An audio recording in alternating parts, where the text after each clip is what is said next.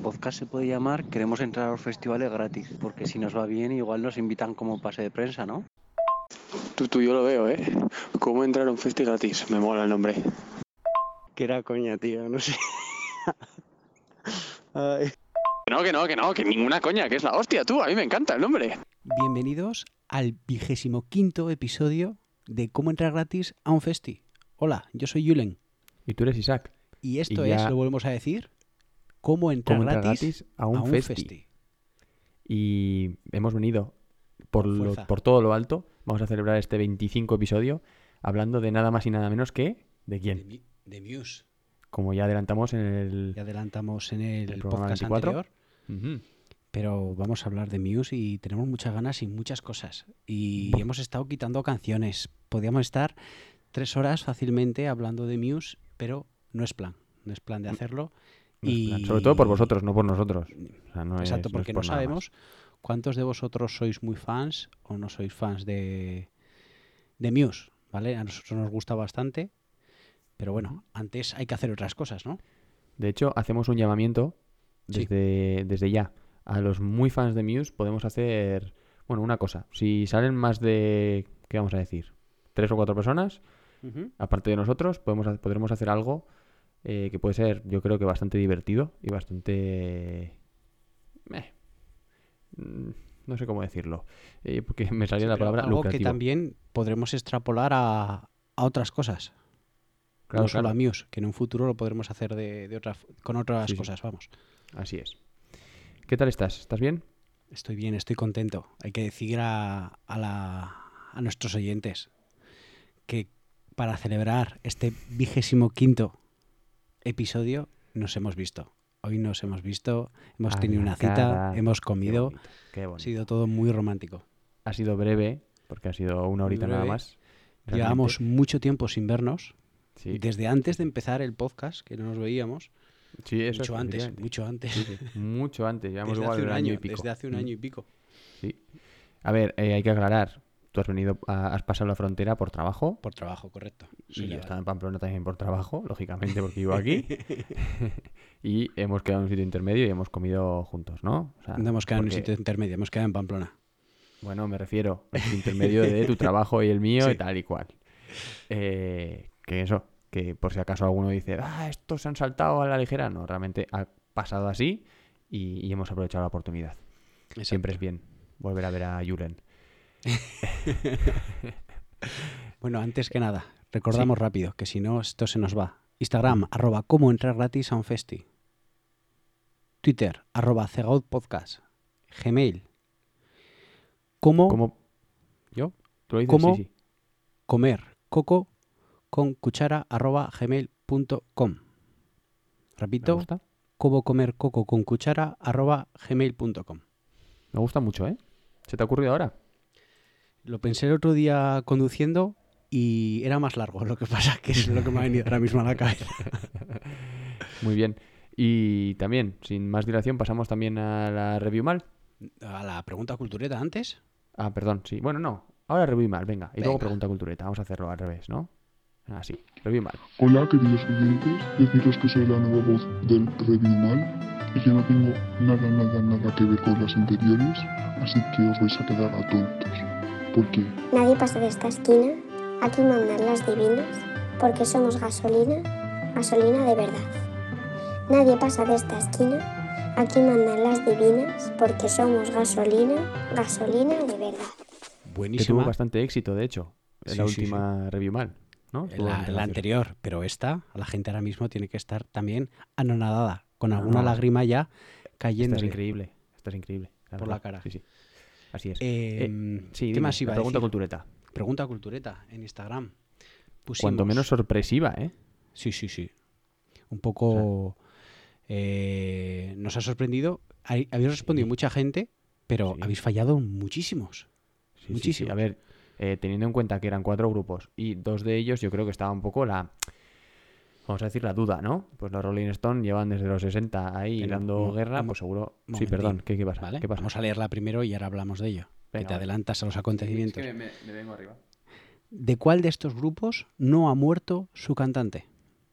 La respuesta A era Nirvana, la B, Rolling Stones, la C The Doors y la D Linkin Park. La respuesta correcta era The Rolling Stones, que han acertado la gran mayoría. Gran mayoría, no diría yo, más o menos la mitad. Un poquito más de la mitad, pero es que los fallos están distribuidos, por decirlo de alguna manera. Y por eso hay tanta diferencia. Pero habrá, sí, más o menos la mitad. A ver, el que se haya equivocado y haya matado a alguno de los Rolling, a Mick Jagger, eh, pues bien, Puede ser lógico, puede ser Bien. lógico.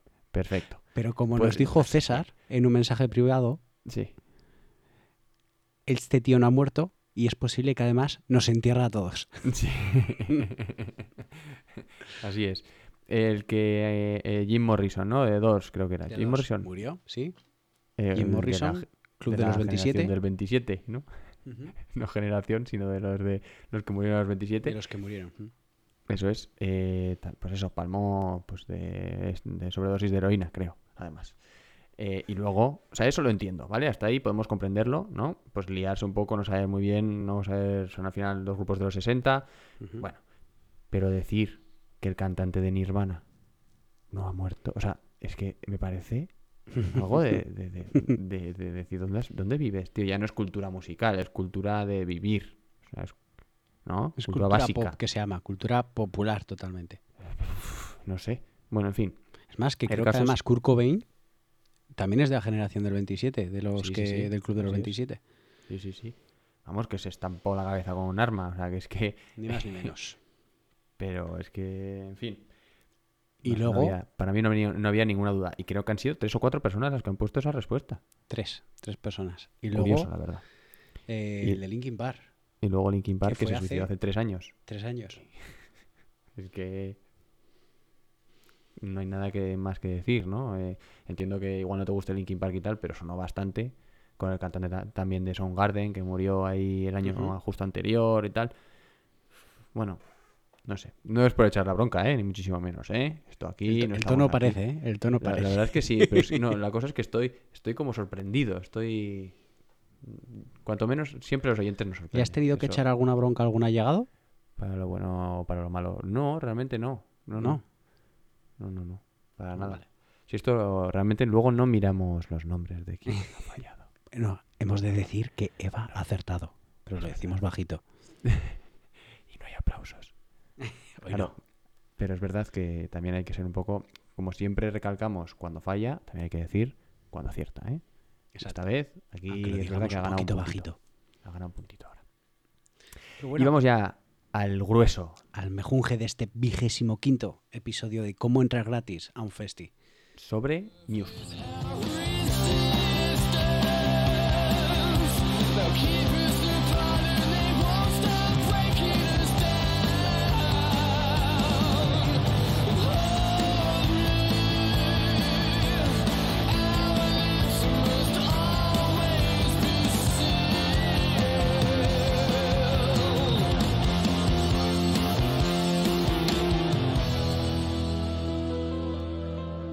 Hacerlo además en orden cronológico de álbumes. De álbumes, sí.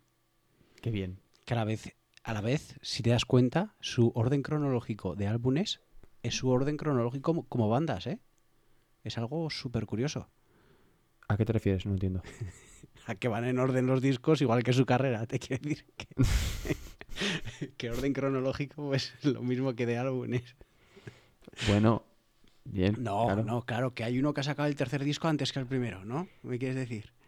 Habrá, seguro que hay algo. Estos tíos son capaces, eh, también te lo digo. Que yo los Y- conocía, me gustaban mucho, pero me va a explotar la cabeza.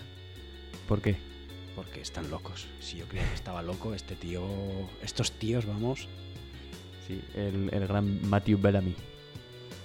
El cantante de, de Muse está un poquito ido de la olla. Sí, le gustan mucho las conspiraciones y las, la- el futuro apocalíptico y esas cositas, ¿eh? Pero bueno, vamos a empezar ya, ¿no? Bueno, empieza tú con una presentación. Venga, empezamos con el primer disco que se llama Showbiz. Eh, salió en el 99 y lo petó bastante. Todavía estaba por petarlo mucho más. Bueno, hay que decir, es un grupo bri- británico, ¿vale? Son tres. Eh, no me acuerdo ahora mismo de, de los nombres de los tres. Pero vamos, eh, pues eso, se dieron a conocer con este disco. Y hemos querido rescatar, hay que decir también, una canción de cada disco, cosa que ha sido ardua tarea. Ha sido muy muy difícil solo seleccionar una canción de cada disco. De hecho, hemos dicho, pues si vamos a poner solo una y algún cachito, igual habrá que poner más, pero no, no es plan. Al final van a ser, pues si tienen, creo que si no me equivoco, ocho discos, eh, será una de cada, o sea, ocho canciones. Y nada, vamos ahí al, al mejunje, vamos a empezar con la canción y luego hablamos del disco. ¿Te parece? Me parece perfecto. Vamos a escuchar Muscle Museum de Muse.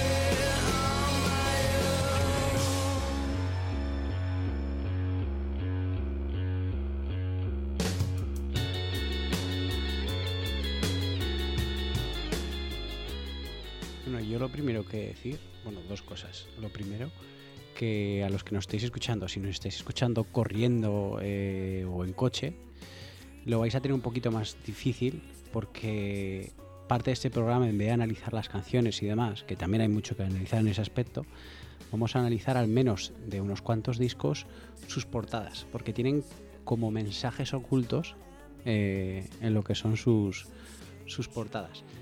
Y me gusta, me gusta. ¿Cómo te gusta eso? eh? Y ¿Cómo te gusta eh, ese lo segundo que iba a decir es que. que no me acuerdo de lo segundo que iba a decir, Julen. Habla un poquito para pensar. Bueno, sí, yo simplemente quería decir que Muse, para aclarar, es un grupo que va a pasar a la posteridad como Queen, RT. como Son ¿no? grupos que. del siglo XX. Hay gente que siempre dice: nunca va a haber una CDC, nunca va a volver a haber un Iron Maiden, un Led Zeppelin. Muse es un grupo de esos. Pero de nuestra, de nuestra generación, por Eso decirlo de alguna manera. Es un grupo que Sí, sí. ha llenado estadios no, en todos los lados. Sí, sí. Eh, si quieres conseguir una entrada para ir a ver a Muse, tienes que estar pendiente de que salgan y a las a la hora o a las dos horas eh, se agotan. Y no es barato. ¿Vale? Estamos hablando de que una entrada de Muse, ¿cuánto puede costar? 80, Sí. 90. Aunque tú y yo euros. Fuimos a un concierto bastante más barato. Bastante Por más 5 barato, ¿eh? euros en San Mamés. Yo Hombre, aquella vez desde aquí lo digo, me- para mí fue- el mejor concierto de mi vida. es algo espectacular. Estos tíos en concierto eh, es algo o sea, increíble. La voz, la guitarra. Es verdad que en directo, bueno, luego iba a comentarlo, que sí que a partir de cierto punto empiezan a ser eh, cuatro, sobre todo en directo. Porque hay un, hay un cuarto Sí. integrante, digamos, como los Beatles, que hay un quinto Beatle, pues en este caso lo mismo. Y, y- pero aún así, o sea, es Sí, que sí, sí, suena que no. O sea, y la puesta en escena. Brutal. Y bueno, luego, luego comentaremos un poco. Un poco Me ha venido además personal. lo que iba a decir, Sí. y es que este disco Sí. muy poquito lo he tocado. Tú igual sí lo has tocado un poquito más, pero yo este primer disco, y es más a partir Mm. del segundo cuando los empiezo a conocer, y además eh, la imagen que tengo. Muse igual sí lo había escuchado en esos programas de música que te he comentado siempre en los podcasts, que veía en la televisión y demás, pero nunca me había fijado en ellos. Y quiero recordar que una vez salieron en televisión española, en el telediario, como diciendo que habían estado en. Lisboa y que habían hecho un conciertazo tremendo y a partir de ahí empecé a escucharlos ya, porque teníamos internet y demás, y, y a partir de ahí fue cuando me empecé un poco a enganchar a ellos. Sí, sí, eh, suelen aparecer siempre en el telediario, ¿eh? Como noticia de Sí. Muse han tocado en Barcelona y Madrid, que suele ser siempre donde vienen. eh, han tocado tal, o sea, siempre suelen poner el- al Sí. final, justo al final, en, en la, en la sección esa pequeña cultural que tiene el telediario, suelen ponerlo siempre, cada vez que vienen. Es que es un evento súper, súper importante. Y, y eso es curioso porque siempre han sido, lo que hemos dicho, tres desde que se creó la banda. Y eso al final no hay muchos grupos que puedan presumir de ello Exacto. y tan grandes. ¿sabes? Tan, tan grandes que al final Entonces, marcan bueno, historia. Sí, sí, tal cual. Tal cual, así que recomendamos desde ya eh, una, una escucha. Mm, habrá mucho Muse que no guste, pero siempre hay algo donde sacar. Siempre, Sí. siempre, siempre. Es, ya veremos en el repaso que vamos a hacer de todas las canciones, pero es que es increíble. Está muy guay. ¿Y qué tienes que decir entonces Sí, de este, todo de la portada de eh, sí? Todos tenéis delante la portada de Muse del primer disco de Showbiz, no sé si habré dicho bien, Showbiz o algo por el estilo. Sí. Eh, Veis que es un paisaje azul, un poco en el espacio, y una mujer. ¿A qué parece que se quieren referir con esto? Eh, como veis en la portada, eh, se aprecian como llamas, por decirlo de alguna manera. ¿Vale? Y atrás se ve como un planeta con una luna, Que la parece Tierra, ¿no? ser que es la ¿No? Tierra. Parece. ¿Vale? ¿A qué planeta crees que se refiere? Sin saber nada. ¿Ah? Pues Neptuno. A Neptuno. Venus. ¿Por qué? Porque Venus es el planeta más eh, caliente del sistema solar. Es el segundo más cercano al Sol, pero debido a su densidad lo hace eh, más caliente que, que Mercurio. Además, este Venus, la chica que aparece, digamos que lo asocian a Venus como diosa, a la diosa de la fertilidad, y lo que quieren dar a entender es que eh, la mujer eh, es un ente divino. Es más, si veis en algunas letras, esto digamos que va por como un noviazgo que tuvo Maduel a mí, y creen que va hacia dirigido hacia una chica, pero luego si vas eh, escuchando las canciones, según tengo entendido, porque yo estas no las he escuchado, más que ir dirigidos a una chica, van más como a un ente divino, a una diosa como puede ser Venus. ¿De acuerdo? Es más, si te fijas, está pisando como una especie de charco que podría ser lava porque es caliente, ¿vale? Y ese charco está formando como una corona. No sé si lo estás viendo, Ajá.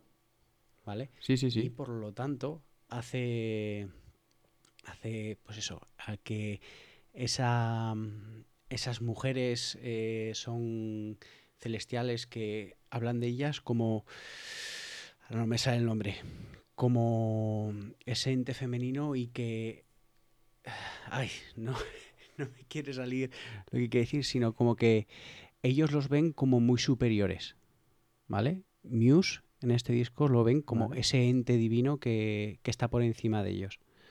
Es más, eh, según se supone, si pones la portada y la contraportada, es como que eh, está por encima de ellos.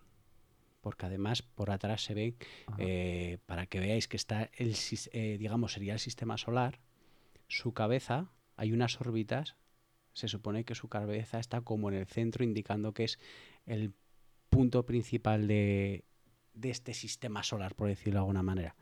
Es un poco lioso y hay que entenderlo. Y esta portada no es la más liosa de todas. Pero habla un poco de, de ese ente femenino. Hombre, puede, pu- puede hablar también precisamente del nombre del grupo también, ¿no? De la musa, como tal. De ese ente femenino que estás diciendo, del que se, mm, se nutren para, para crear las canciones, para componer. Bueno, en este caso, el único que compone creo que es Matt. Así que puede ser también, ¿no? De esa, eh, el propio nombre también puede indicar algo así, ¿no? De lo que comentabas. Y es- Sí, ¿Y eso va a tener, va a tener relación con otras portadas? No, Este tema. Al final cada, cada portada habla de una cosa totalmente distinta. Y esta puede ser de las más sencillitas, por decirlo de alguna manera. No habla nada de conspiración, es más una metáfora que, que otra cosa. Pero las otras sí que empiezan un poco ya a ser algo más filosófico sin con- y- sobre todo con temas físicos. Hay muchas, muchas cosas. Sí. Sí, esa es la cosa, que no es solo la música, es también la atmósfera que han creado alrededor del Sí. grupo, ¿no? Eso es lo que también les hace más Exacto, grandes y que las letras tienen todas estén- un sentido, que van acompañando a la carátula. Es un poco todo unido. Sí. Muy guay, sí, la verdad es que sí. Pues entonces pasamos al segundo Pasamos al disco. segundo disco. ¿Con qué canción vamos a pasar al segundo disco? Pasamos al, ori- Una canción. al Origin of Symmetry, que con ese ya, esto fue el, el- el inicio, digamos, El boom. eh, el más... Sí, el boom, eso es, así es. De, de Muse, que es que tiene tantos temas. Luego te lo voy a, te quería preguntar antes, pero ¿tú tienes disco favorito de Muse? Sí. ¿Cuál es tu disco favorito? Tienes que elegir uno. Te tienes que llevar solo uno. Mm, ¿Cuál elegirías? Podría ser Yo lo tendría Drones. realmente Es que me ¿eh? gusta mucho Drones. Y la gente me va a hatear mucho. pero es que Drones, me ¿eh? gusta mucho Drones. Uh. sí, sí, sí. Sí, sí, te iba a Muchísimo. hatear muchísimo gusta. gente, ¿eh? También te digo, es que es al que más caña le he dado, fans. sin ninguna duda. Disco entero, ¿eh? De los demás de canciones, me sé de todos, Está... muchísimas, pero disco entero al que más Sí. caña le he metido es al Drones, sin ninguna duda. Porque como vuelvo a repetir, tú te habrás escuchado Sí. mil veces estos discos, pero es que yo soy más de canciones y por lo tanto... También he de decir que tengo una especie de mm, amor-odio. El, el odio lo digo en, chiqui- en pequeñito, porque es mucho más amor que odio. Pero tengo ese punto de, de que me parece siempre que todos los discos de Muse tienen dos partes claramente diferenciadas. Y de normal, sobre todo en los últimos, suelen ir acompañados de las primeras canciones y las últimas. Sí. ¿Vale? Lo típico de los temazos suelen ir. Y eso que a mí, por ejemplo, el, el Simulation Theory me parece, el último es una, me parece muy bueno, todas las canciones y tal, pero de normal hay como muy- unas canciones que sobrepasan el nivel de otras, para mí, ¿eh? Como que son más llamativas, es como que hay dos partes de disco. El, el que el que lo peta y el que me parece que ah, le falta un punto más ahí dentro de... No obstante, mm, todas las can- todos los discos tienen unos temazos increíbles. O sea, te puedes sacar cuatro o cinco temas que, que son de, de bucle, de bucle total.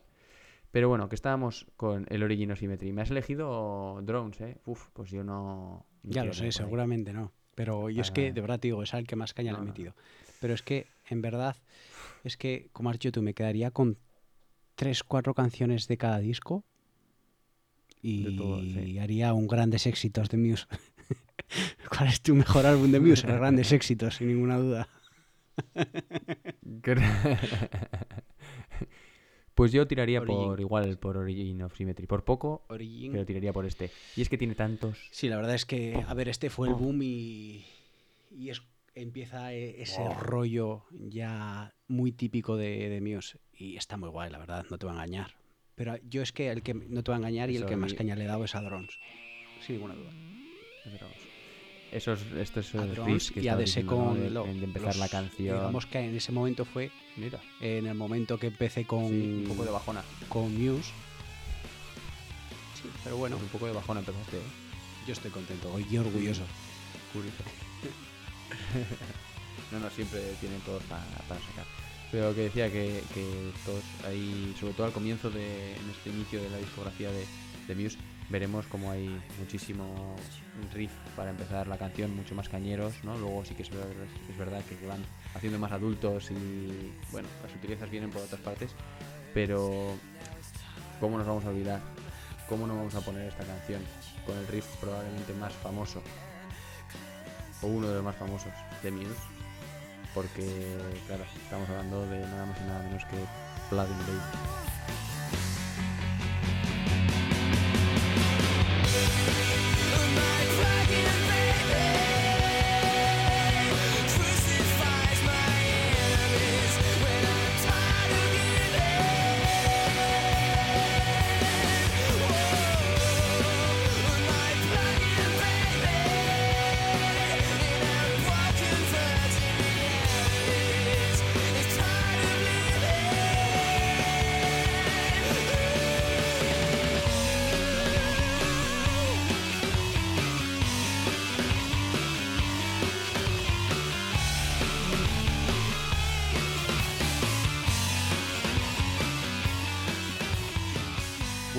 Caso empezamos con Origin of Symmetry. ¿Sabes de dónde viene el nombre?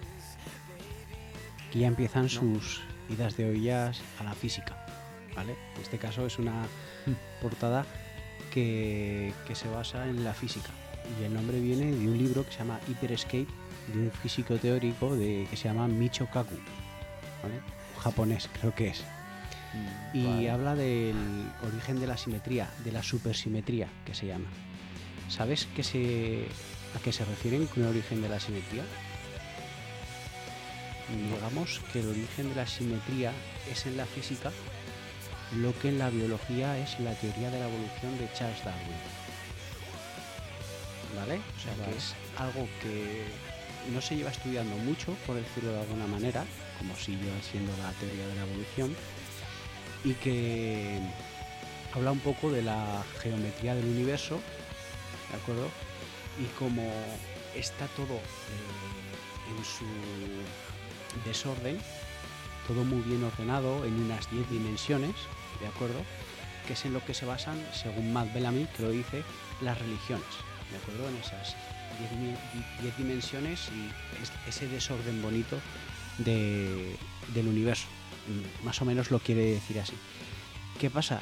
Que él cree, Matt Bellamy, que estudiando bien esta origen de la simetría, esta supersimetría, se puede llegar a averiguar de dónde proviene Dios. Por decirlo de alguna manera. Él cree que es así. Si analizamos la carátula, la carátula es súper rara, no me puedes decir que no. Es rara Sí, y a la vez sencilla, básica. ¿No te da esa impresión? Sí. Y de, y de Sí, simetría, Son por- porterías de rugby, Claro. ¿no? aquí hay ¿O no? diferentes teorías. ¿Vale? Eh, Unos dicen que es como una especie de bosque, ¿vale? Un bosque totalmente seco, Vale. pero pueden ser árboles, como te he dicho, porterías de rugby, ¿de acuerdo? De fútbol americano, que es lo que me decías tú, ¿no? Sí, sí, sí, sí. A ver, le faltaría la parte de abajo, ¿no? La portería como tal. Solo tendría la parte de arriba. Pero Y no, son ¿No? así, creo. Creo que son así. ¿No tienen parte de abajo también? Y hay gente que creen que son aeropuertos, pero aeropuertos prehistóricos. No he buscado información sobre esto, pero creo que ya es alguna conspiración. ¿Vale? Esto creo que ya es alguna conspiración.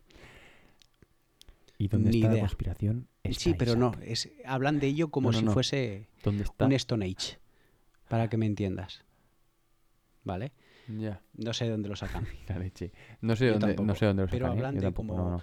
No tengo ni Eh, idea. no, no ha sido solo un sitio donde lo he visto, ¿de acuerdo? O sea, que igual tiene alguna razón de ser. No me he puesto a ver qué razón de ser. Yo ya estoy hasta arriba con estas carátulas. Y vamos por la segunda. Eh, ¿Qué te parece? ¿Te parece simétrica esta, esta portada? No parece Hombre, pues simétrica. no. ¿vale? Pero si te fijas abajo, todas las sombras no es que sean simétricas, pero están ordenadas, son paralelas. ¿Vale? Sí. ¿Qué quiere decir? Aquí es donde viene eh, la, eh, lo del origen de las simetrías. Es, atento, que si colocamos dos objetos diferentes, dos objetos en diferentes orígenes y colocamos un espejo frente a ellos, sus reflejos y sombras a contraluz estarán siempre paralelas matemáticamente hablando. Eso es el origen Claro. de la simetría. Y a partir de estudiar estas cosas es cuando empiezan toda la teoría que, que te he comentado antes. ¿Cómo te quedas? Igual que antes. Un poco con la cabeza hecha un lío, pero te quedas igual que antes. Sí, Pues esto es a lo que se refiere eh, el origen de las simetrías. Que poniendo dos objetos en puntos diferentes, si pones un espejo y la luz que va contra ellos, las sombras siempre van a ser eh, paralelas o simétricas. has dicho que se basaban Sí. en un libro. ¿Cómo se llamaba el Eh, lo libro? Tengo por aquí Hyperspace. Es que tiene una canción, Ujú. que es Hyper Music, dentro del Todo disco va, también. no sé. todo va ordenado. Y creía que ibas a decir que el libro se llamaba Hyper Music, de hecho, y entonces tendría ya un montón de relación, pero puede tener, puede ser Ahora lo perfectamente de por ello. esto del Sí, sí. aeropuerto prehistórico, en sitios donde lo compara, donde he leído, lo comparan con Eso me hace mucha sí, gracia, lo siento, gracia, pero es lo que- comparan tipo Stone Age que te he comentado o con por ejemplo en Perú las líneas de Nazca. Igual hay algún sitio donde encontraron esto, no tengo ni idea, pero simplemente Pero es que, a ver, pero bueno, pero ¿cómo funciona un, un aeropuerto de estos? Un avión chocándose contra las barras estas y ya está, y ahí, abarcado. lo estoy buscando mientras habla un poquito que lo voy a buscar. sí, sí. Pues eh, pre- precisamente te voy a contar que allá por 2001, pues es que yo tenía pues, Nueve años. Pues, pues nueve años. Y recuerdo perfectamente la primera canción que escuché de Muse. Y, y me acuerdo también perfectamente que no se llamaba, porque obviamente me la descargué de, de Lemule. Y estaban como. Era muy típico aquello, de que el título no era el título de la canción. Y sonaba además una calidad horrible. O sea, en fin. Pero me acuerdo perfectamente que era Bliss. Y era la canción. Y la escuché, o sea, la escuchaba en bucle y me encantaba Bliss. O sea, era algo. La cosa es que no se llamaba como. No, no, no- el, el archivo no se llamaba Bliss, se llamaba de otra manera. Se Y llamaba una Track vez 2. empecé otra No, no, no se llamaba. No sé cómo se llamaba, es que ahora mismo no, no, no me acuerdo. Pero la cosa es eso, que, que luego no la encontraba, claro, para escucharla. Y al final tal, bueno, me descargué el disco después entero, todas las canciones estaban cambiadas de, de nombre, eh, un jaleito así de esos de, bueno, de, del emule. Y que, que eso, sim- simplemente para, para decir que fue la primera canción que escuché de Muse. Y te quería preguntar, ¿cuál fue la canción de la canción? Eh, no ¿Te lo acuerdas? tengo muy claro. La verdad es que, como de otros grupos, sí te podría decir cuál es la canción primera que escuché. De Muse no lo tengo muy claro. Pero. Igual alguna que sonase en la radio o así. eh, No sé si fue Histeria, puede No. ser. No fue por ti. Puede ser. Puede ser. Ahora mismo, pero no me la juego. ¿eh? Un poco dura. Un poco dura para, para la radio, sería. Pero creo que me suena que puede ser esa, ¿eh? No te lo digo seguro, pero vamos. Y vamos a pasar al disco de Absolution, al tercer disco, en el que ya se confirmaron como un grupo que llenaba estadios, que llenaba todo, a, a todos los sitios a los que iba. Y, y estamos ya en el 2004, o sea, cinco añitos después de, de empezar, digamos, con su primer disco. Y abrir, es que vamos a abrir. ¿Cuál hemos, hemos dicho antes? ¿Qué vamos a poner de esta? Mm, Stockholm Syndrome, ¿no? Puede ser. ¿Puede ser? Pues vamos con.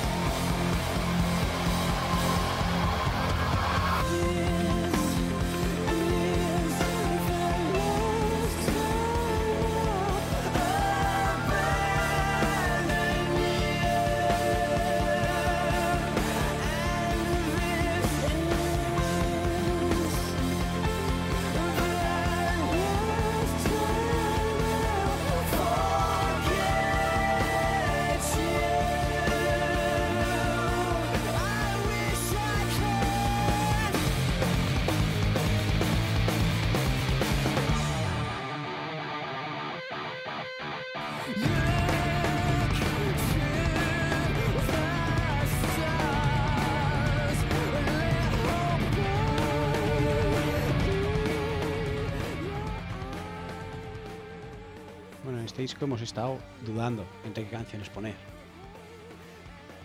Sí, Con sí, la como verdad. todos, eh, también, casi. Para quien quiera echarle un vistazo, en este disco dudábamos entre, si no recuerdo mal, eh, The Time is Running Out, correcto. Histeria, que es la que te he dicho que Pero es que también. For Absolution, Histeria es increíble, Butterflies and Hurricanes es increíble, Apocalypse Please es increíble. Tiene unos temas increíbles. Bueno, como has dicho. Lo que pasa es que la que sonó más Sí. fue Time is Running Out. Que tiene un videoclip bastante chulo, por cierto. Que probablemente fuese el primer videoclip que, viese de, de News. Que están todos los, como políticos eh, sentados en una mesa redonda y él está en medio tocando, no sé si lo has visto. Está, ellos están ahí en medio, está, está guay, está chulo, Bueno, tú. está chulo. Sí, sí. Que poco hemos hablado del rango vocal de este chaval. Bueno, hombre. Eh. O sea, está de hecho considerado, lo, lo he mirado antes, está considerado uno de los mejores vocalistas de todos los tiempos. Esos. del, No, no, del- tota- del rock. totalmente. O sea, esos falsetos Que además que los utiliza utiliza en el 80% de las canciones que dices, wow. es- sí, sí, sí, Una salvajada. Y Igual. suenan Igual, que es que Mejor. es. Y, y yo me acuerdo en el concierto de San Mamés eh, que fui. No, fuimos mucha gente y mi prima flipaba conmigo porque en cada parte, en cada falsete, en cada parte de la guitarra yo tarareaba todo y flipaba. Oye, pues ahora viene un guagua, porque algunas canciones de los últimos discos con guagua decía guagua y se me queda mirando Sí, sí. ¿cómo puedes saberte todo? Sí, sí, hombre, por supuesto. Es que es tan, tan icónico todo. En fin, y también está. eh, vamos. Es un guitarrista, o sea, no solo vocalmente, es Espectacular. guitarrista que se También. va la olla. Alguna vez he, he visto algún vídeo de este que lo hemos nombrado más de una vez, el que desmenuzaba soundtrack. en, en pistas y tal. Soundtrack, es verdad. Y, y comentaba que hace unos unos eh, unos solos de guitarra, al parecer, eh, que a primera vista parecen muy fáciles. Y aquí ya me pierdo yo, ¿eh? Si te digo la verdad. Pero luego las escalas Sí, que utiliza deben de ser algo que, que no es. No, se no debe te sale basar natural, mucho en el jazz, según tengo entendido. Porque él quería desde pequeño dedicarse a la música sin ser famoso y le atraía lo que más el jazz. A Matt Bellamy. Sí, y de hecho en, en el siguiente disco pensaron Sí. en dedicarse también a ello, ¿sabes? ¿No? Y, y Feeling Good también salió un poco de eso. La canción que luego lo petó bastante, la, la versión, eh, salió un poco de, de ahí también. Pero sí, sí, es que debe hacer unas cosas con la guitarra que no es, o sea, no es ni medio normal. Y a priori lo que te digo, parece como un riff así muy, muy, o sea, un solo muy fácil y tal, pero nada más, más lejos de, de la realidad. Y sin olvidar, por supuesto, al bajo y a la batería, que telita, ¿eh? Telita buena. Precisamente la batería con la, con la canción que vamos a poner después, ¿eh? ¿Cuál toca después? Bueno, Del siguiente disco. Vale. ¿Cuál to- Pues ya te voy a decir vale, cuál sí, toca después. Pero bueno, no vamos a Bueno, vamos a hablar de la portada, que, que si no... Venga, sí. De hecho, está muy chula esta portada. Y ahora Bueno, voy a explicar. Vamos, explica primero por qué está chula esta portada. Del disco Absolution, ¿vale? Volvemos a repetir, por si la queréis tener delante. Sí. Es, es a priori es muy simple porque aparece un hombre mirando hacia el cielo y se ven sombras de lo que está mirando, digamos, que son personas con los brazos abiertos flotando. No es más. ¿Sí? no es Ya más. está, sí, sí, tal cual. No aparece nada más, no hay nada más. Eh, bueno, él sí que está sosteniendo máscara de gas. una máscara Sí. de como de gas, ¿no? Mm. Vale. La cosa es que el creador de esta portada realmente lo que quería era colgar literalmente los maniquís.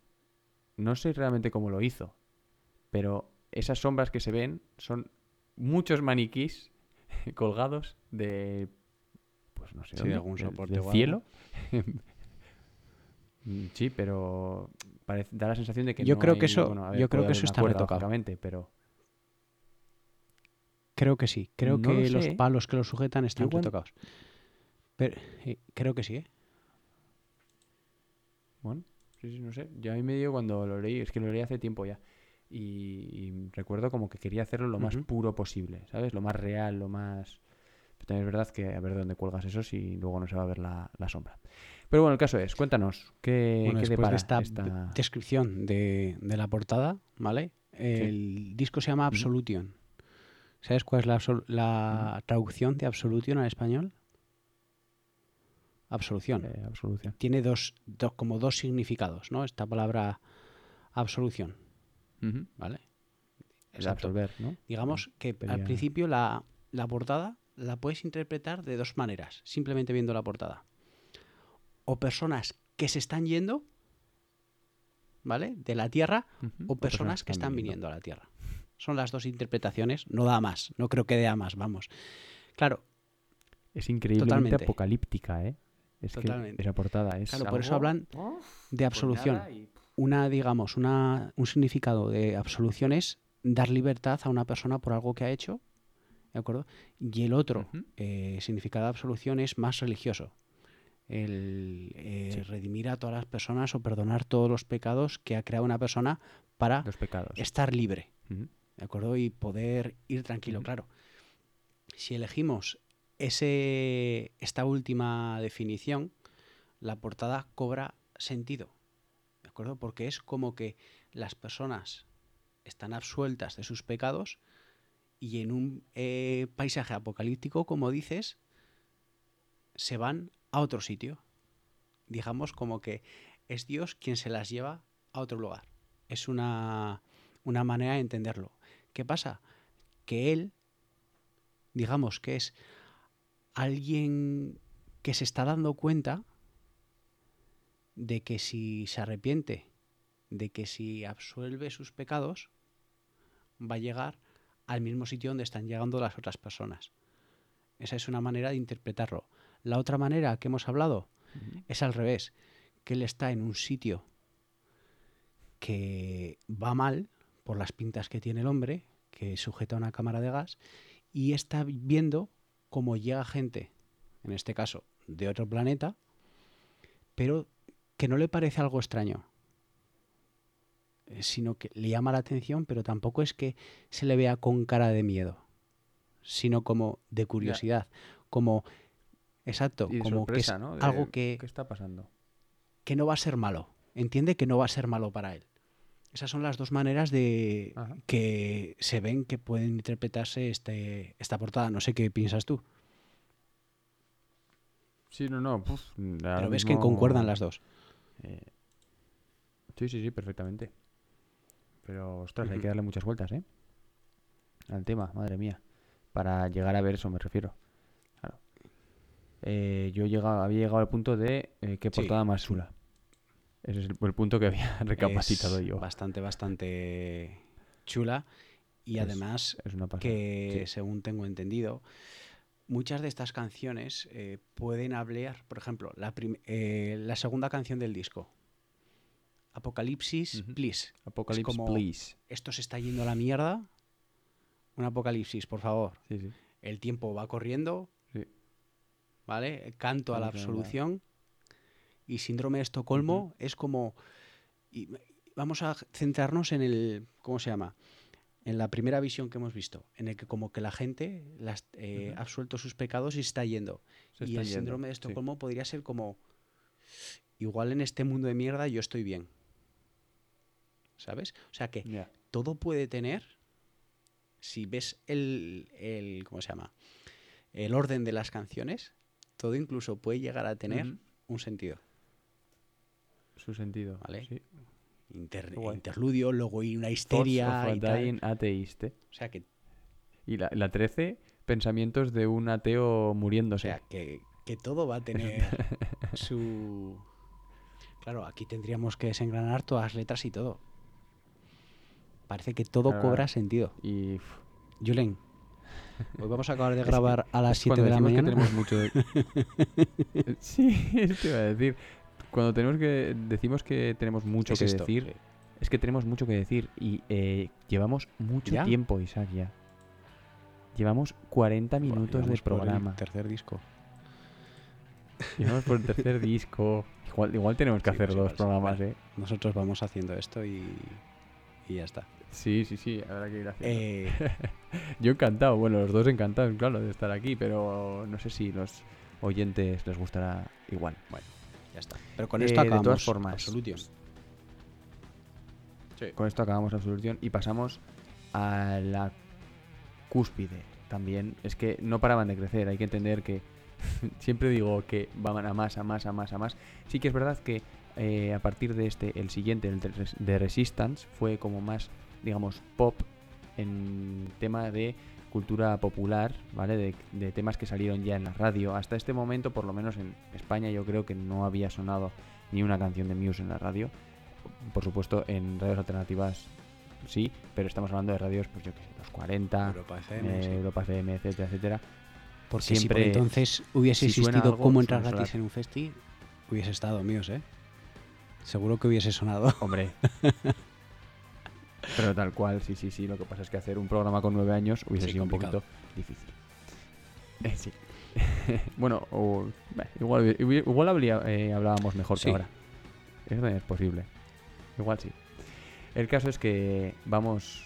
eh, estamos en el 2006 con Black Holes and Revelations. Qué bonito dicho. ¿eh? Qué bien hablas inglés, hijo. ¿Qué? ¿Qué? ¿Qué? qué bonito. Y aquí Llega- llega, pues eh, la canción con la que probablemente cierren todos los conciertos.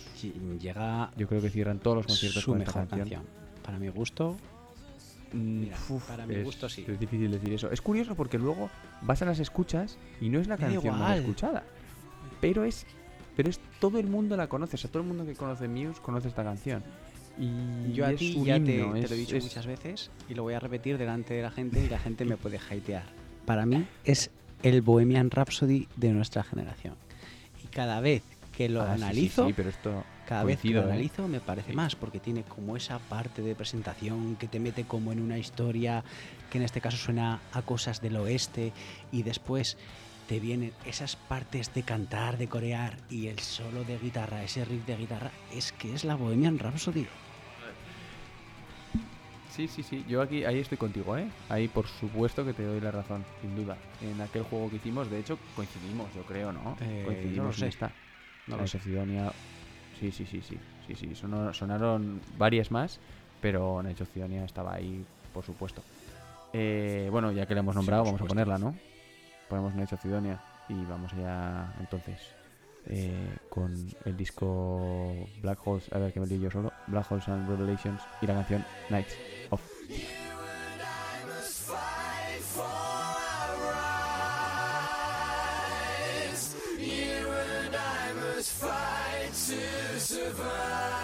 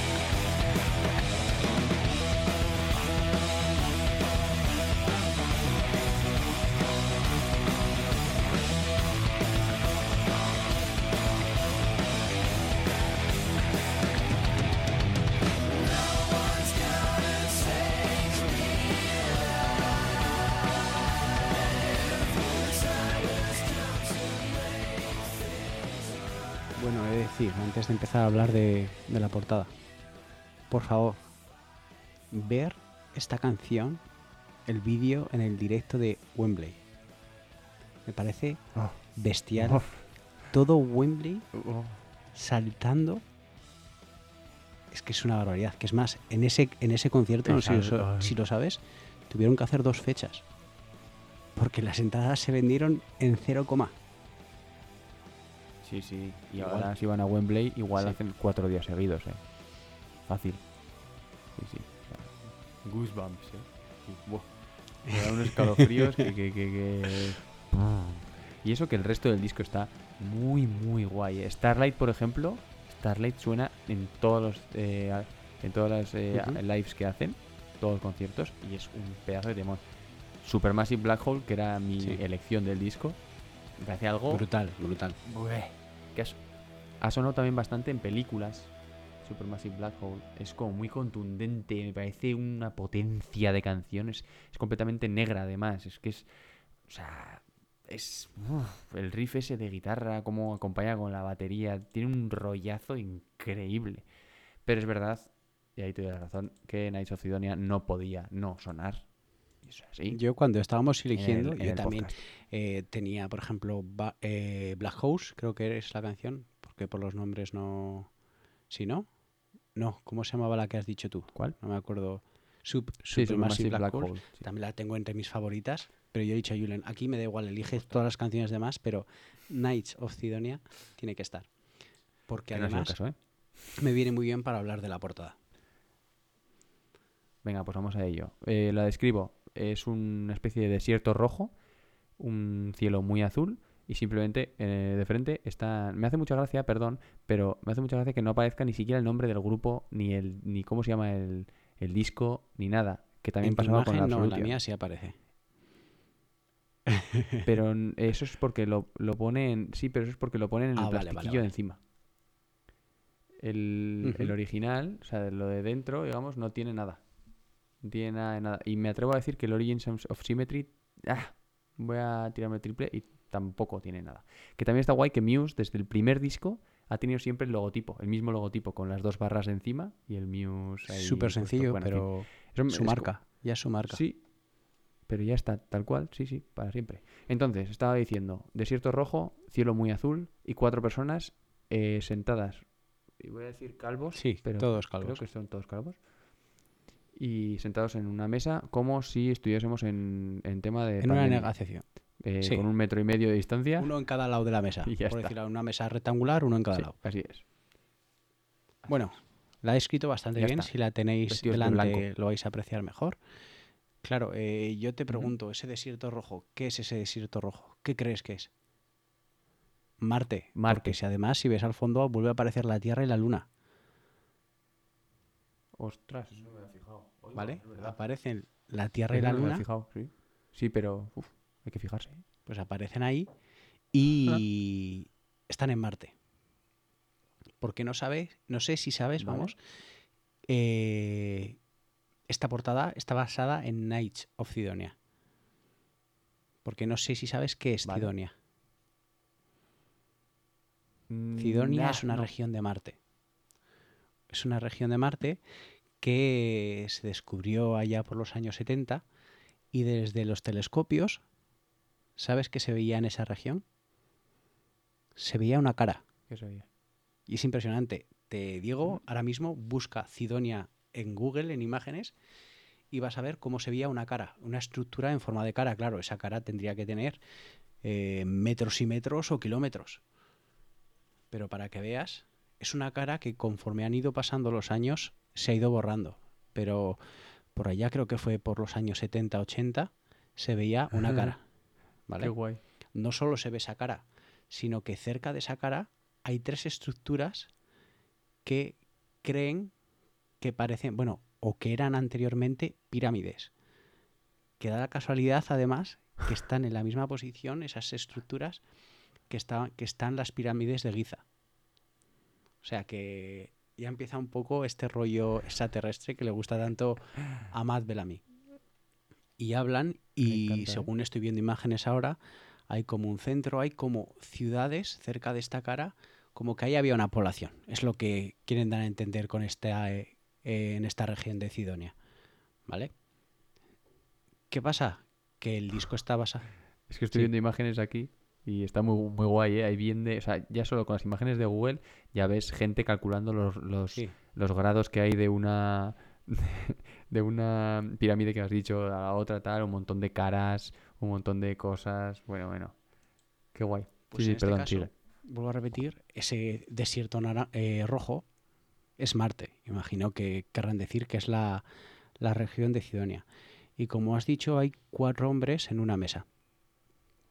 Cuatro hombres, y si te fijas en la mesa hay unos caballos. ¿Vale? Pequeñitos, al lado del hombre a la derecha hay unos caballos. Sí, sí, sí. ¿A qué se refieren? Se quieren referir a los cuatro jinetes del Apocalipsis. A los cuatro jinetes del. Apocalipsis que eh, son ahora mismo tan grandes que hasta se desprenden de los caballos, que ellos mismos se valen, ¿vale? Por eso esos caballos hay encima de la mesa. Para que entendáis un poco, os voy a describir a los cuatro hombres. En la parte izquierda hay un hombre con un traje y el traje está lleno de símbolos religiosos. ¿vale? Un jinete de Apocalipsis, en este caso, pues Ujú. serían las religiones. El del fondo, el de atrás, bueno, se lo dejo para el último. El que está de espaldas está lleno de ojos. Y quiere representar el gobierno que todo lo ve, todo lo quiere controlar.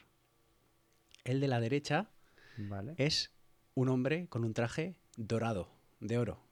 ¿A qué se refiere? A la clase alta, a los, al otro gobierno, por decirlo de alguna manera, del mundo. Y el del otro lado es eh, un traje como de espejos. Y este es el que más me cuesta entender, ¿vale? Pero quieren decir como que son los recursos naturales.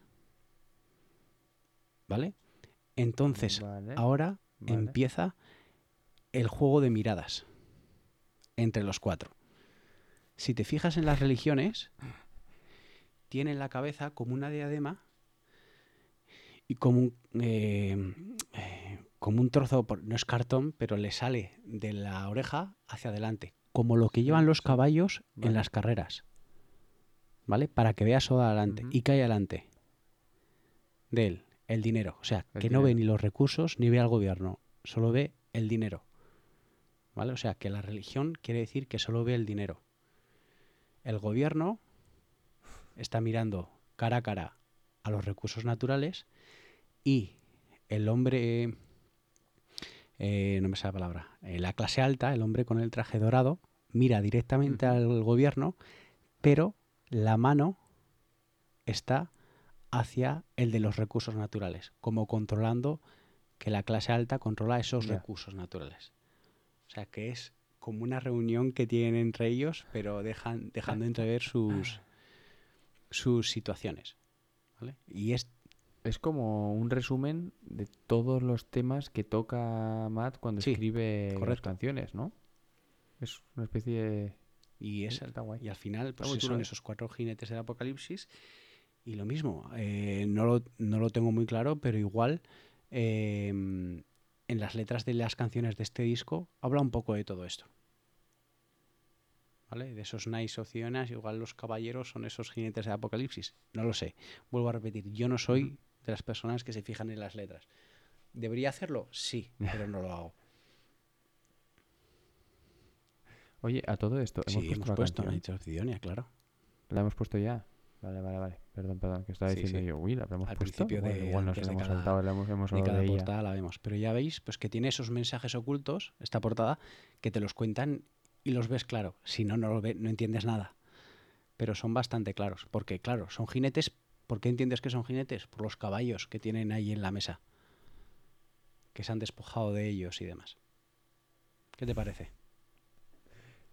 Me parece la mejor portada hasta ahora, sin duda. Muy guay. Bueno, pasa. Sí, sí. Sí. Esto de todas formas, esto lógicamente no lo, no lo explican ellos, ¿no? Este tipo, Eh, esta interpretación es, digamos, sí, es- libre es una de interpretación- una algún observador libre. externo. Pero es que con los títulos de las canciones te dan a- ay, te llevan a pensar estas cosas. ¿Vale? Igual que hemos visto en el Absolution, igual que hablan las letras del showbiz con ese ente femenino, te llevan a llevar esos estas teorías. ¿De acuerdo? Y ahora Ajá. cuando hablamos de The Resistance entiendes las portadas a través de las canciones igual. Así que estarán Pues todas, estarán no vamos a devorar. todas eh, atadas. Lo que pasa que no nosotros no conocemos ese vínculo de unión y habrá alguno igual que nos esté matando, pero están todas atadas. Creo yo, vamos. Mm. Pues vamos allá, ya que has nombrado el de Resistance de 2009. Eh, vamos allá con el disco, ¿no? Este, hay que decir, es el disco... Tenía una pregunta. ¿Con qué disco dirías, le dirías a la gente que empezase con Muse? Eh, La pregunta. ¿a, y a ya qué te voy a, tipo de voy a responder a mí mismo. A A nuestros oyentes. Yo creo que con el último. ¿Con Silencio Sí. Teoría? Sí. Me parece el que puede llegar a ser más amable para los oídos. Claro, a nosotros nos gustaba el heavy, nos gustaban los riffs. Y entrar con riffs como los que hemos escuchado a Muse es muy fácil. Pero igual para gente que no le guste tanto este rock duro, por decirlo de alguna manera, igual el último disco yo creo que puede ser más amable. Este disco también, ¿eh? El de Resistance. Esa es la cosa, ahí quería llegar. Igual, eh, ¿no? Sí, sí, sí, Uprising, The de- Resistance. eh, Resistance, Undisclosed Desires. Es que las tres primeras también ya es un poco. son, son bastante Sí. pop para lo que venía haciendo y de hecho por ello recibió bastantes críticas el grupo. Eh, y, pero bueno, también es verdad que lo petaron muchísimo en las radios, en todas las radios de todo el mundo. De todo el mundo. Y una de las canciones que más lo petaron precisamente fue esta Undisclosed Desires.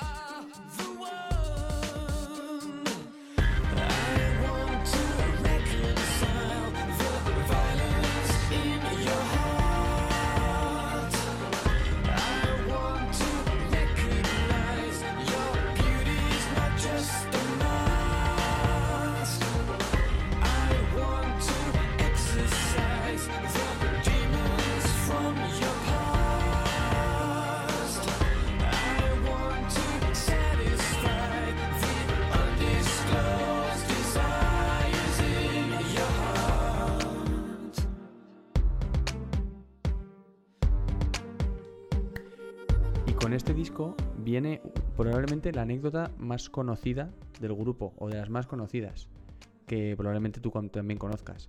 Y pasó en una televisión italiana que les... Sí, ¿no? Es que es muy conocido y salió hasta, hasta en la televisión, en la sexta, me acuerdo. Y de hecho, el, si ves el vídeo en YouTube, también está, digamos, la noticia en la sexta, porque es quien, quien lo presenta. Y dice lo siguiente, la cosa es que una televisión italiana les pidió que tocasen eh, para un programa eh, a Muse, pero les obligaron a tocar en, Playback. eh, en playback, eso es. Muse, como no es muy propenso a hacer playback, como podéis imaginar, eh, cogió y dijo, ah sí, no hay otra. Vale, perfecto. ¿Y qué es lo que hizo? O sea, es que es maravilloso. Matt Bellamy se puso la batería, el bajista se puso al cantante y la guitarra y el batería se puso al bajo. Y Eso es. hacían como De- que no, de hecho- tocaban, de hecho, el- iban haciendo el lo que les daba la gana. El batería estaba cantando. Ah, hecho. bueno, vale. Se puso a cantar, pero bueno, se, se intercambiaron los, los Sí. papeles. Ves al cantante que no sabe tocar la, la batería haciendo el mongolo con la batería. Totalmente. Pero, o sea, que se, se ve perfectamente que lo que suena y lo que está tocando no es lo mismo. Eh, el otro va cantando. Bueno, el cantante sí que tiene un poco más de vergüenza y sí que más o menos canta la canción y tal. Pero es muy gracioso ver cómo al Sí. acabar la canción, el presentador, sin darse absolutamente nada de cuenta, Nada, nada, nada, sí. se va a donde el supuesto cantante, que realmente es el batería, y, y empieza a hablar y a hacerle, a hacerle La entrevista. eh, la, la entrevista y tal. Y muchas gracias por venir, no sé qué, tal, no sé cuántos. Y ves por detrás a los otros dos diciendo, ¡guau, tío! Se están descojonando. Es bastante, bastante, bastante buena eh, la- esa, esa anécdota. Sí. Y pasó realmente pues con la presentación de este disco, de Resistance. Eh, ¿me, descri- Esta- ¿Me describes la portada del disco? Sí. Eh, Telita de portada, ¿eh? Para describirla. he dicho os, sí, os- pero... os digo que la intentéis buscar, de Resistance. Sí, a ver. Es una persona en una pasarela o en unas escaleras hacia la tierra, al fondo, muy al fondo, y alrededor hay como una especie de esfera, que lo bueno, dos esferas que lo rodean todo, de diferentes colores, mm, y luego por detrás se ven las estrellas, también con el con todo el cielo en oscuro, etcétera. No sé hacerlo mucho mejor. No, no, es, es que si lo haces mejor es... no sé cómo es. Eh, sí, esta es la descripción de la... De esta, claro, esto si lo hiciésemos en directo y nos viese la gente en directo, estaría guapo enseñarlo, estaría muy bien. Quizás en un Sí. futuro. Bueno, eh. ¿sabes cómo se llaman las últimas canciones de este disco? Sí, creo que no se te ha oído lo que has dicho, porque te No. has alejado como Ah, a vale, tres metros del ¿Sabes del cómo se llaman las últimas canciones de este disco? Las últimas canciones, sí. Sí. Eh, espérate, exo algo eran. Exogénesis, Eso, eso. ¿vale? Sí. Voy a explicar un poco en qué se basan esas tres canciones, en qué se basa la exogénesis, para que de este modo eh, entendamos la carátula. Vuelvo a repetir, están unidas otra vez la carátula con esto, ¿vale? Exogénesis Symphony, ¿vale? Eh, digamos que está influenciada primero por Sergei, Sergei Rachmaninoff, Richard Strauss, Chopin y Pink Floyd. O sea, estas canciones están basadas por esto. Y se observa el concepto de la panspermia. ¿Sabes lo que es la panspermia? No. Pues tú no, y si lo sabes, lo iba a decir igual porque habrá oyentes, seguramente la mayoría, que no sepan. Y es como que los cuerpos celestes eh, llevan formas de vidas de unos planetas a otro, ¿vale? Eso es la Eh, sí, teoría es de la me panspermia. Eh, vale. Bueno, esta exogénesis, digamos, es la historia de la humanidad llegando a un final. ¿Vale? La humanidad llega a un final y todos los humanos ponen sus esperanzas en un grupo de astronautas que irán al espacio a propagar la humanidad en otro planeta. ¿Vale? La primera parte es una desgarradora aceptación de que la civilización va a terminarse. La parte 2 es eh, poblar. eh, la parte 2 es. ¿Me he equivocado? Me he equivocado. La primera parte es una desgarradora aceptación de que la civilización va a terminarse, perdón. ¿vale? Sí, has dicho, ¿no? ¿No has dicho eso? Que- creo que no. Le he dicho. bueno, voy a seguir que si no. La parte 2 es una desesperada fe en enviar a los astronautas a encontrar y poblar a otros planetas ¿de acuerdo? Y que creen que de esta manera eh, poblar, eh, poblar esos planetas va a ser exitoso porque es su última esperanza. Y finalmente, la parte 3 es cuando los astronautas se dan cuenta de que esto es un ciclo y reconocen que a menos que la humanidad cambie, esto se va a repetir por siempre. Es un poco lioso, ¿vale? Vuelvo a repetir a ver de una manera que me pueda que me puedas entender tú y seguramente todo No, no, yo, yo lo he entendido. Simplemente estaba pensando que me recuerda mucho a la Absolution, ¿no? A esa Sí. redención, a esa absolución, a ese... se nos- Puede ser, lo que pasa que en este caso, en vez de ser muchas personas las que quedan absueltas, son cinco, eh, hoy son una serie de astronautas a los que se Sí. les queda la esperanza para que la humanidad no muera, ¿vale? Digamos eh, que la, la exogénesis es una teoría biológica que da, que da origen al ser humano en un sitio externo a la Tierra. Bueno, como su ¿Vale? propio nombre indica, ¿no? Exogénesis, sí. Exacto. Ujú. ¿Qué da a entender? Eh, yo lo he entendido de dos maneras. O que el final es en un planeta parecido a la Tierra, o que ellos mismos vuelven a la Tierra dándose cuenta que esto es un ciclo. ¿Vale? Vale. Claro. Joder. Ahí voy ya. Sí, es muy complicado. Ahí voy a la portada. Como has dicho, hay como dos esferas llenas de colores. ¿Vale? ¿Las ves? Sí, sí, sí. sí. Eso lo Una quedaría interna y otra externa. Sí, son diferentes ciclos. Los ciclos en los que eh, ha dicho que esto se va a seguir repitiendo. ¿vale? A no ser de que la humanidad cambie. Y la pasarela hacia la Tierra es como que todo nos lleva otra vez a repetir el ciclo, a repetir el ciclo, a repetir el ciclo. Vale. Hay una manera de cambiar este ciclo. Y es, eh, digamos que la, La gente, cuando ve que esto eh, se va a repetir, ¿de acuerdo? Cuando ven que el ser humano eh, dice, oye, a estos eh, astronautas vamos a sacarlos para que repoblen otro planeta.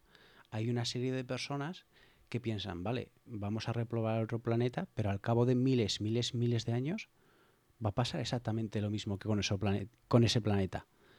Porque el ser humano es así, hay que cambiar algo. Digamos que ahí nace una resistencia, la canción Resistencia, ¿vale? Resistance. ¿Y qué es la resistencia? La resistencia es el amor. O sea, que tiene que nacer el amor en la humanidad para que ese ciclo se corte y que eh, no necesiten repoblar otros planetas. O sea, y está todo hilado por las canciones, por la portada. Imagínate, estos tíos tienen que pensar mucho.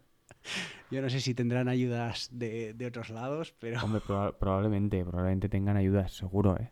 Tienen que tenerlo, si no, eh, no se te ocurren estas cosas, ¿no? Diría yo. O sea, tienes que tener algún tipo de, de ayuda de un, no experto, pero bueno, alguien que Sí. sepa de O sea que física. a y- veces la gente nos critica porque hablábamos muchos de capas y cosas así de las canciones. Aquí van a decir, se os ha ido de madre el hablar de las carátulas. G. Pues toma. Sí, pues bueno, pero, eh, pero es lo que hay. Pero es, que- curioso y es así, y es que se interpretan de ese modo. No hay otra manera de interpretarlas. Creo que una vez lo entiendes, se ve en la portada eh, bastante bien lo que quieren decir, como que vuelven otra vez a la Tierra o que vuelven a, a otro planeta que pueden habitar, pero para repi- eh, repetir el ciclo. Y en este caso, en el disco, en la canción Vuelvo a repetir Resistance, hablan de que esa resistencia es el amor para romper el ciclo. Ya, es verdad, el estribillo es Love is the Resistance, sí. Tienes razón, sí. Bueno, discazo por donde los haya. Mm, como ha dicho Isaac, si queréis empezar, Simulation, Simulation Theory, que luego hablaremos de él, que es el último, 2018, o si no, de Resistance. Muy guays, muy chulos. Y, y está muy bien porque algunas canciones también te introducirán un poco más allá en lo que en el Muse pasado, de esos cuatro discos primeros que, que hemos hablado. Y así eso es una vía también hacia la hacia el, el bucle que, que es- significa Muse, que es volver a escucharlos siempre. Y si estás en una etapa de no escucharlos, volverás siempre a Muse, eh, porque es así, porque está hecho para ello. Y entonces pasamos a The Second Law, De Second Law. que es... me, me ha hecho gracia el- el- Julian Ay. está riéndose y no puede. Sí, sí, perdón, nada. una ¿Pero por qué? Por mi pronunciación. No, no, no, no, Ah. no, no. Simple- na- una tontería que se me ha cruzado por la cabeza y ya está. El caso es, vamos allá con, con el disco. Que ahora me hablarás de cuál es la segunda ley, ¿no? Supongo. Eh, no he querido Bueno, bueno. centrarme en eso, pero Vale, El caso es tú. que Este después disco, del... además, que tuvo una Sí. canción que cerró la ceremonia de los Juegos Olímpicos de Londres, si no recuerdo mal, ¿no? Pues, ah, sí, sí, sí, no, cerró no. De hecho era la original. o sea, Era la- original, pero cerraron la ceremonia con la canción. Sí, sí, sí, sí, sí, sí, sí. Que también, vaya tema, ¿eh? Era la de Survival, ¿no? Eh, ahora mismo no me acuerdo cuál era. Ahora mismo Que es súper apocalíptica, pero es que ya suena apocalíptica. Creo que sí, que es Survival. Que es la primera, el primer avance que, que dieron del disco y, ostras, Hmm. uh, Sí. bastante, bastante densa la canción como tal. Muchas voces, mucho, mucho grito, muy oscura, muy, muy, muy oscura. Y tiene, bueno, aparte de esta, tiene muchísimos temones. Muchísimos. Es verdad que se le criticó bastante. Eh, después del, del anterior, del de Resistance, los más... mm, ¿Cómo decirlo? Los más puretas Sí. de, de Muse estaban un poquito ahí de, "Ah, se han vendido, que si tal, mira este- esta mierda de disco, tal, nada más lejos de la realidad. Y esperaban un poquito esa vuelta a, a los inicios de Muse, que se dio con el siguiente, de hecho, con Drones, se dio un poquito más. Pero hay mucha gente que tampoco se quedó, se quedaron como en tierra de nadie, pero bueno, luego hablamos de ello. El caso es que estamos con el Second Law, que es como mucho más experimental, ¿no? Yo creo que llegan a un punto también de... Tienen además canciones que hablan también de todos estos temas que hemos hablado antes. Como que tocan todos los palos. Tienen una canción que se llama Madness, que es el, la canción más conocida del disco probablemente, y las más conocidas del grupo también. Que de hecho la tocaron el, el riff, el eso, si te metes en, internet en el, cuando estaban grabando, es una guitarra que tiene una especie de, de como de iPad. En, vez de, en vez de cuerdas, entonces cuando tocan con el dedo la guitarra y, y, cuando y si ponen el dedo en los en el, eh, en el mástil, en los trastes y tal, es como sin cuerdas, pero pero suena y suena a lo que suena esa canción. Sí, pero es que es muy electrónico, es un sonido muy electrónico. Sí, sí, pero eso, que como que siempre están también un paso más allá de vamos a meter esta guitarra sin cuerdas eh, electrónica que funciona con el, electromagnetismo de mis dedos, tal, o sea, unas locuritas un poco, un poco tal. Pero bueno, de todas formas, no vamos a escuchar Madness, vamos a escuchar otra que también sonó bastante, bastante popera, pero es increíblemente Es un temón. es muy chula, muy muy guay. Y es nada más y nada menos que Panic Station. two, three, four, five is in.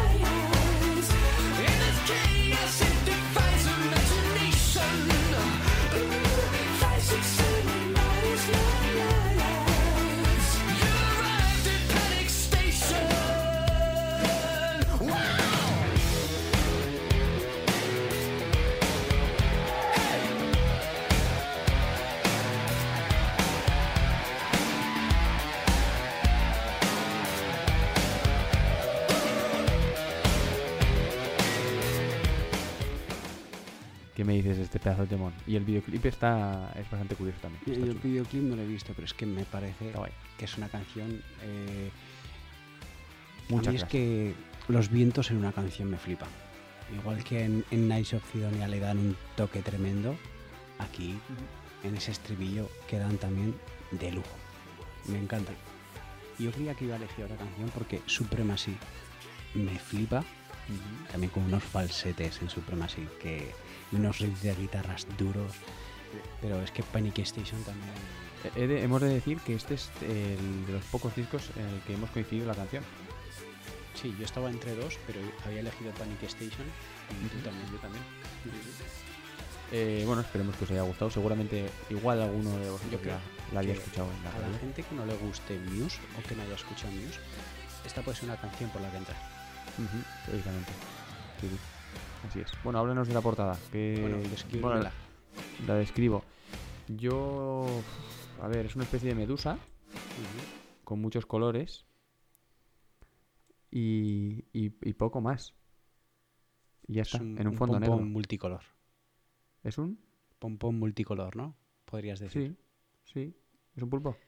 No, es un. Ah, pompón. sí, un pom- es un cerebro. Sí. ¿Vale? Te explico lo que es. La, la imagen es muy bonita, es súper colorida, ¿vale? Eh, el, sí, el, hay un proyecto que se llama el Human Connectome Project que duró cinco años y es el mapa más extenso de las conexiones del cerebro humano. que es lo que veis en el disco. Eh, es un proyecto que, como te he dicho, que duró cinco años, que estuvo muy patrocinado y se trabajó mucho para construir este mapa del cerebro. ¿Para qué? Para ayudar a hacer un estudio más detallado con todo lo que ocurriese en nuestra cabeza. Y así de esta manera será mucho más fácil eh, tratar de, de entender diferentes enfermedades tipo Alzheimer, tipo esquizofrenia. ¿De acuerdo? Y de este modo ayudar eh, a hacer ese mapa que te ayuda a adentrarte más en el cerebro. Y esto que vemos en la portada es ese mapa del cerebro. Cogieron la imagen de ese Human Connectome Project. Vaya. No, hay nada más, no hay nada más que explicar. Es simplemente la imagen de, de ese Mm. proyecto que se hizo. Yo he de decir que, a ver, también la Sí acaba que de tirar una monte. cosa, un momento Y- antes de... Sí. eh, sí que hay una teoría, que ya aquí flipé y cuesta verlo, pero dicen como que hay cuatro letras en, en la parte, digamos, superior, en todos los hilos, una que es una D, una U, una P y una F, que no saben lo que significan, pero como que están ahí esas letras, es muy difícil de verlo. ¿vale? Si no has visto antes marcado, es casi imposible verlo. Pero no entiendo lo que quieren decir, así que a otra cosa. ¿Qué ibas a decir tú? Que la cabra tira al monte. Que, que cuando me has preguntado qué es lo que ves, realmente lo que veía no era una medusa, era hay algunas proteínas que se parecen mucho. Y cuando tú dibujas lo que viene siendo una proteína, hay veces no son no suelen ser tan tan tan sumamente complejas, pero hay veces que pues algún receptor celular o lo que sea se parece a lo que a lo que estamos viendo en la foto. Entonces yo creía que iba un poco tirando por ahí también, ¿no? Un poco de ese de ese palo. Por eso digo de que la cabra tira monte. Pues es eso. Al final cada uno piensa lo que lo que ha vivido. Eh, pues eso es básicamente The Second Law. Tuvo mucha repercusión. Mucha. Eh, Mucha porque además ya, pero empezamos, estos, estos discos yo creo que tienen ya mucha repercusión porque entramos ya en la época en la que el Internet está al alcance de todo el mundo. Y antes para escuchar esas canciones tenías que tener suerte, te tenías que enterar de que han salido por revistas, por televisión. Ahora Sí. te enteras porque ponen un tweet o te sabes desde dos meses antes que van a sacar un disco y tienes el acceso a las canciones súper fácil. Eh, en los primeros discos esto, claro, con Muse, pero con los discos anteriores de otros miles de grupos, pues pasaba exactamente lo mismo. Y que Muse a esas alturas ya era una- un, un grupo Totalmente. consagrado. Consagrado. Un grupo que llenaba estadios no uno, sino cuatro días seguidos. O cinco. Y que, vamos, en, en pocas horas. Entonces, pues eso, ya se dedicaron a hacer lo que, bueno, a ver, desde el principio han hecho lo que más les gustaba, pero sí, dime. Que por cierto, y yo te quiero hacer una pregunta. ¿Cuáles crees que son las bandas en las que más se puede reflejar Muse? Yo veo bastante que- Queen, por ejemplo, ¿eh? Mucho Queen. Mucho Queen. Mucho en el falseto, en, En en las voces. En guitarras, en solos, hay solos que se parecen a Brian May. Es más, Brian May los tiene como unos músicos súper talentosos, que también se habrá Ujú. quedado calvo el tío al decir eso, pero para que me entiendas, que te lo diga Brian, que te lo diga Brian May es algo Sí, yo lo veo sobre todo en Queen. Lo he visto. U- U2? Podría ser. Uf, a mí hay algunas canciones, las más pop, Mm, que me sí. pueden llevar a, a U2. sí. Es que al final es el, el- el- el ganchito ese británico que tienen todos. Bueno, U2 no son, sí que son británicos, pero bueno. Sí, irlandeses, ¿no? tal. Sí, eso. A eso me refiero. Que sí, sí, sí, tienen muchas influencias y tal. eh, El primer disco hablaban de ellos como Radiohead también. Un Claro, estilo pero más. es que Radiohead acababa de empezar también. Sí, claro. Es, luego ya se, se han generado su, su propio estilo, hay que decirlo. es que pero es verdad pero que no tienen esos toques. nada, ¿no? ¿Cómo? a- al- a- estamos diciendo que tiene muchísimas influencias, etcétera. Pero ahora me dices, un grupo que se parezca a Muse. No, no, no. no. Y no hay. En la actualidad, Sí, ¿te refieres? esa pues- mezcla. Pues mira que a mí en Nothing But Thieves, en algunas canciones, me lleva mucho a Muse. Mucho. Sí. Pero es que mucho. ese falsete. Porque ese el falseto del tío se parece. Es diferente, ¿vale? Pero a mí me quiere llevar. Y las guitarras tan potentes me llevan a eso. Ya, podría ser, podría ser. Pero es que me parece como que tiene tanta distorsión en las guitarras Sí. y está por detrás el tío haciendo un falsete que es que eso no se ve Y, en todos y el bajo que lo sintetizan mucho, es que tiene todo mucho. Está Le todo dan muchísimas vueltas, muchísimas vueltas a todo. Sí, sí, Mm. Una locura. Y luego, y aún así, con todas las vueltas que le dan, ¿cómo suenan en directo? Sí. Es que, ¿cómo suenan en directo, por favor?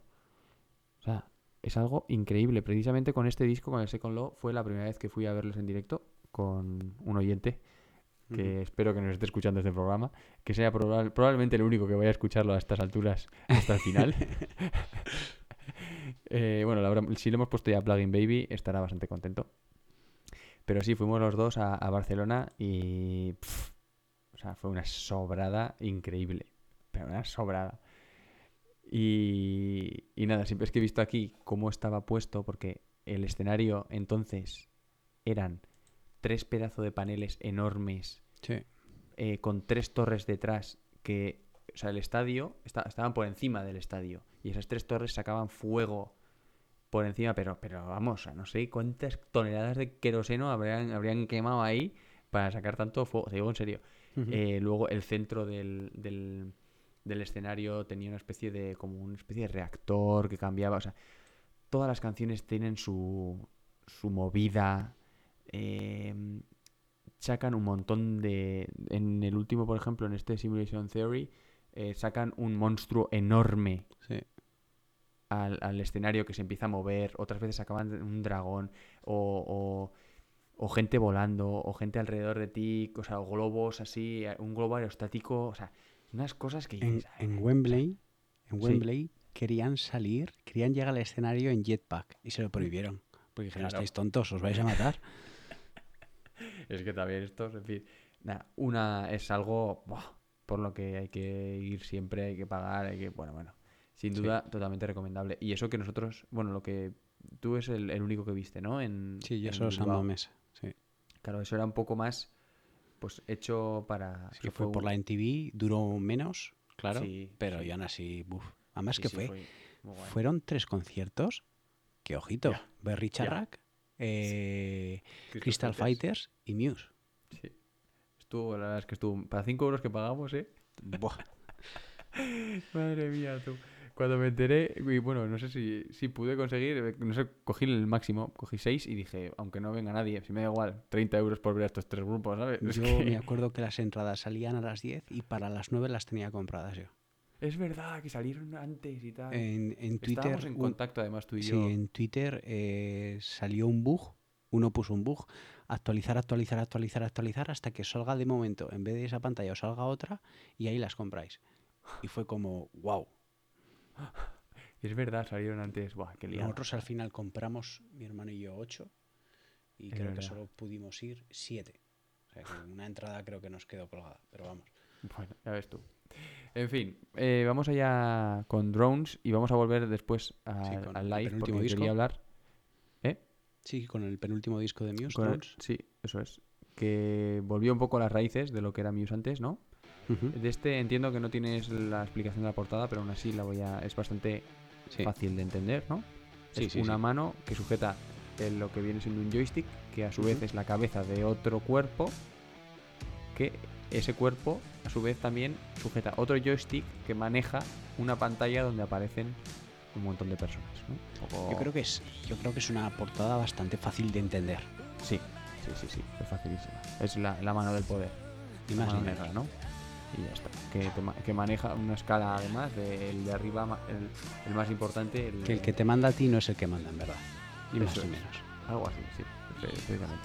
Tiene muchísimos temones. Dead Inside, Psycho, Mercy, Reapers, The Handler. Es que precisamente esas dos últimas nos hemos quedado ahí de pon la que quieras Sí. porque son nuestras demones. Pero quiero hablar de Psycho un momento si me dejas antes de nada. O mejor dicho, vamos a poner la canción y luego hablamos. Venga, ¿Qué vamos canción? a poner. Hemos dicho.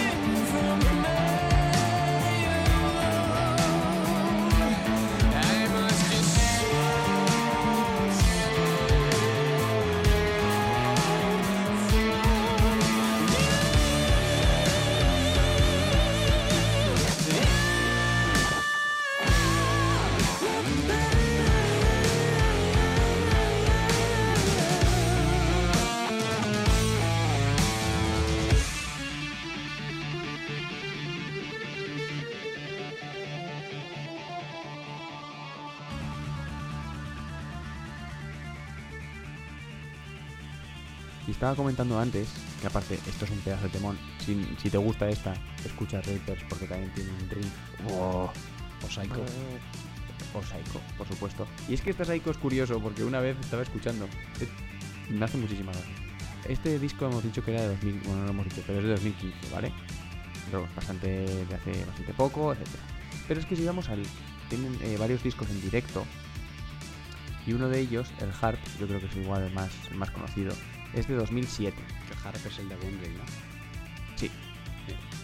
Si vamos a la canción Stockholm Syndrome, que ya la hemos escuchado antes, al minuto, en el minuto 5.50, puedes escuchar el riff de guitarra conocido y bueno, que luego dio lugar a Psycho, es decir, ocho años antes, el puñetero Matt Bellamy ya tenía hecha la canción Psycho y ya la estaba tocando en directo. O sea, me, me pareció, empecé a escucharlo y dije, un momento, no puede ser. ¿Cómo estoy escuchando esto ahora? Si, si esto no ha pasado hasta después de 8 años, pues al parecer pues lo tendría ahí guardado, ¿no? Supongo que sería un riff que le molaba, lo tenía guardado y una vez dijo, uy, vamos a hacer esta canción que ya, ya sé cómo acabarla, ¿no? Pero me pareció cuanto menos curioso. De... Según he, le- he leído, ya cambiando de tema con este disco, con este Drones, debe ir contando también una historia. Una historia de cómo es un... ¿Cómo me la palabra? Un soldado, cómo va haciendo diferentes etapas. Es más, allí eh, la segunda canción son 20 segundos, es como un sargento chillando y demás. Es de una Y es peli, como eso. va pasando diferentes etapas, según he entendido, ¿eh? Es de una peli, creo. Puede ser. Drill Sergeant. Hi, sir. Sí, no es... Sí, eh, será la de Sargento de Hierro, puede ser la canción. Puede Pues la, ser. la canción, la canción no, la película. Sí, sí, la película. Mm. Puede ser. La cabra Creo mecánica no también la cabra no mecánica no también? es. No. La cabra mecánica es un grupo. La naranja mecánica será. No, ¿sí? No, no, Sí, la naranja la mecánica no es, no, eso seguro. Creo que es Sargento de Hierro. Película, sí, es Bueno, de Hierro. todas maneras, eh, Creo, no sé, igual no. Aquí tirando los triples, ¿no? Sí. Luego también tiene una, una intro ahí de, de Kennedy. Bueno. Esta, la verdad es que está muy guay. Y así pasamos. eh, lo que decimos también, eh, volvía un poco a las raíces, pero no satisfació. Satisfagó. Sí. ¿Satis No, qué? de- No les gustó. No, no les No les sí, gustó a, todos los. Es que nos complicamos la vida. no les gustó a todos los puretas de, Muse. Algunos sí, a otros no. Y volvieron eh, tres años después, en 2018, hace relativamente poquito, con, para mí, un pedazo de disco. Bastante, además, eh, sobre todo en los videoclips, es conceptual. Es un concepto como tal y todas las canciones de los videoclips tienen su unión, ¿vale? Una va con otra y tal. Increíble. Eh, es de los discos que precisamente yo casi no quitaría prácticamente ninguna canción, excepto Dig Down, que es una copia barata de Madness. El Me resto gusta mucho Dick Down, me gusta igual. mucho. es igual que Madness, pero es mala. Es del estilo, mí sí. me parecía. El caso es que un pedazo de disco de la leche para comenzar con, con Muse. Eh, los juguetas dirán, ¿qué haces? ¿Qué estás diciendo? Como hemos dicho, hay dos, dos Muse. A partir de Sí, sí, sí, Resistance sí. y antes de Resistance. Hay dos, No, pero es, es un, como hemos dicho, tanto este como el de Resistance son do- dos discos para poder empezar con unos Ujú. con canciones muy agradables y que poco a poco puedes ir avanzando a lo que tienen atrás y encontrarte absolutos temazos como los que hemos puesto, vamos. Y aquí estábamos dudando entre poner Thought Contagion, que lo, lo sacaron bastante antes del disco y que lo ha petado mucho, que es eh, pues, pues que coreable hasta el infinito. Sí. El, el coro ya, el, el- el propio riff que suena al principio es, es muy coreable. Es que se, me- se me ocurre incluso de lo pegadizo que es. Pero hemos querido los dos eh, sacar otra canción del disco, que es nada más y nada menos que Pressure.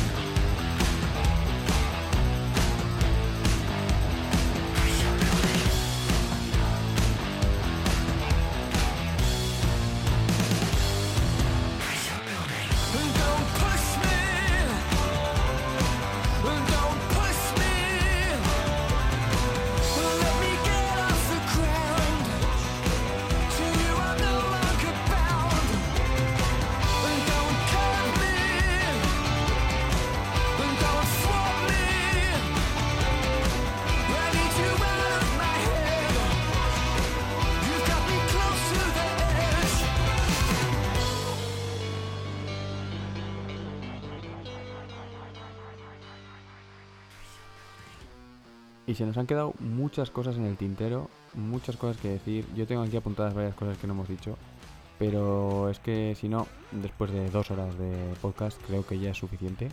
Sí, Eh, si no estamos en las dos horas estaremos muy muy cerca Estaremos o las habremos pasado ya. Es probable. Pero bueno, ha sido una conversación amena.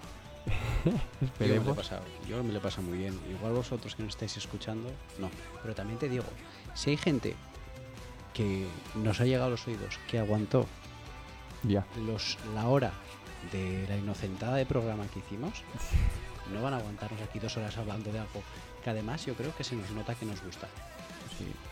Desde aquí también yo, Isaac, os pido perdón porque igual en alguna portada me he podido trabar un poco o se me ha entendido un poco mal, pero es que Ah, que entender por que eso. es que las, por- las portadas son súper complicadas. Y si las veis, conforme voy diciéndolo, vais a entenderme. Va a estar guay, sí.